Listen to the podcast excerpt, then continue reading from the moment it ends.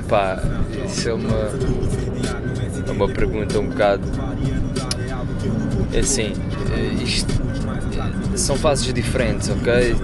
Da Buda, da Buda é aquele, aquele, aquele início, aquele início pronto, de carreira, que sabia lá que ia fazer uma carreira ou que não ia fazer uma carreira, se vou fazer uma carreira ou não.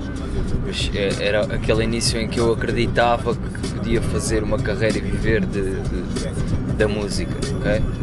Uh, conheci bué da gente, conheci bué, bué da people ligada à música, trabalhei com bué da gente. Comprei o meu material, comecei a fazer a minha cena, aprendi, pá, tirei umas dicas daqui, dali, aprendi sozinho, comecei a gravar as minhas cenas, abri um estúdio, a partir do momento em que abri um estúdio e comecei a trabalhar com outros MCs, com outros produtores, com, com, com outro people, comecei a perceber que se calhar dessa forma não seria possível porque estava a tirar muito tempo daquilo que podia estar a evoluir. Uh, não é que, que, a evolução não tenha sido boa também, não é? Porque enquanto, enquanto estava ocupado a trabalhar os projetos dos outros e a gravar os outros, estava a aprender e a, e a errar, e a gente só aprende a errar.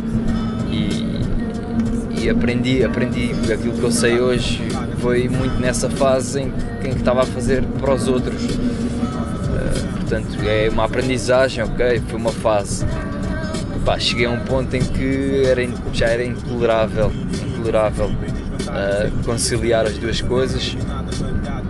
Pá, fiz um, fiz um, montei o estúdio em casa, fechei a garagem que tinha, que tinha o estúdio, montei o estúdio em casa e fechei-me eu sozinho a trabalhar. Na altura conheci o da Sam, estava uh, mesmo, pá, o da Buda ia deixar de existir e eu ia largar aquilo, ia largar a música. Conheci o da Sam através de um amigo, do Ricardo, uh, o Bira, uh, o próprio Spot Bira. Epá, conheci o, da Sun e ele mostrou-me uns projetos, ele também estava ele também estava a pensar deixar de produzir instrumentais, pá, também estava cansado de andar a fazer sem muito sentido, só pronto, aquela uh, aquele processo cansativo que nós temos quando começamos em que não temos ninguém a ouvir Epá, estávamos os dois um bocado na mesma rota de, de desistir. Ele mostrou-me uns instrumentais, eu pedi-lhe uns instrumentais, ganhei vontade de fazer, mostrei-lhe a cena, ele ganhou vontade de produzir mais e começámos a trabalhar em conjunto. A partir daí ainda saiu um ou dois sons como, com o nome da Buda, mas uh, já estava com outra visão da música, já queria fazer era música com o da Sam e a minha cena era uh, não quero tirar dinheiro disto, agora não, não vou fazer vida disto, vou, vou, vou cumprir isto como se fosse como se fosse aquilo que eu faço por gosto, por, para me sentir bem, tipo, a minha medicação, o meu tratamento, fazer rap.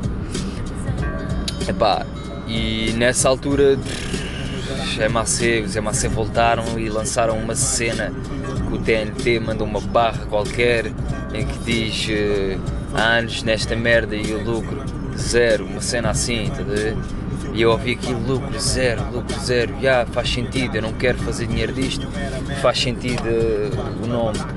Yeah, e adotei essa cena de lucro zero. Só que inevitavelmente acabamos sempre por, tirar uh, um rendimento daqui ou dali uh, da música e eu, enquanto lucro zero, tinha que aplicar esse dinheiro de algum lado e nesse, nessa altura estava envolvido num projeto de, de, de ação social, de, resgate tinha uma associação, eh, fui fundador de uma associação de, de resgate animal uh, e, e pá, tínhamos dificuldades, como qualquer associação tem que, vive de donativos, tem, tínhamos dificuldades e então apliquei, apliquei o dinheiro que fazia, apliquei nisso, uh, apliquei nessa via. Uh, Manteve-se o lucro zero, tudo o que fiz da música eu gastava do meu ordenado e para sobreviver era o dinheiro que, que eu tirava uh, era da música. Portanto, uh, lucro era zero, sempre foi zero. Epá, e agora é a última fase, agora em que, que, que já não está presente o zero. É uma fase diferente, é uma fase diferente. A vida deu, deu umas cambalhotas e, e deu umas voltas mesmo graves. Uh, quebraram-se muitas rotinas, quebraram-se muitas correntes, quebraram-se muitas, muitas esperanças e muitos sonhos. Uh, mas o que se manteve foi da música, a música foi a única coisa que se manteve ali.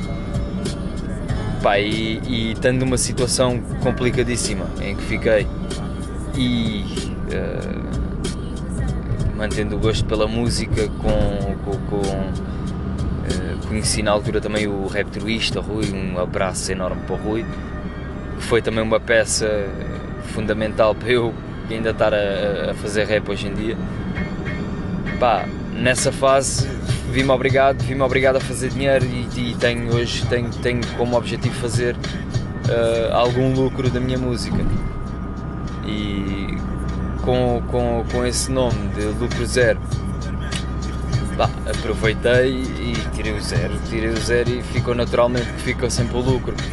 Porque agora o objetivo e a mentalidade é pá, eu quero ver toda a gente atrás do lucro. Se toda a gente se levanta de manhã e vai atrás do lucro, eh, portanto é natural que querer ver também o público, uh, os ouvintes de hip hop, de verdadeiro hip hop, atrás deste lucro. Okay? Uh, é um bocado por aí. Neste momento então cria-se mais essa necessidade ainda. Neste, neste momento ainda estou ainda numa fase em que pá, já chego aos 30 anos man, e é é fedido, é fedido. Um gajo estar a, na situação que está.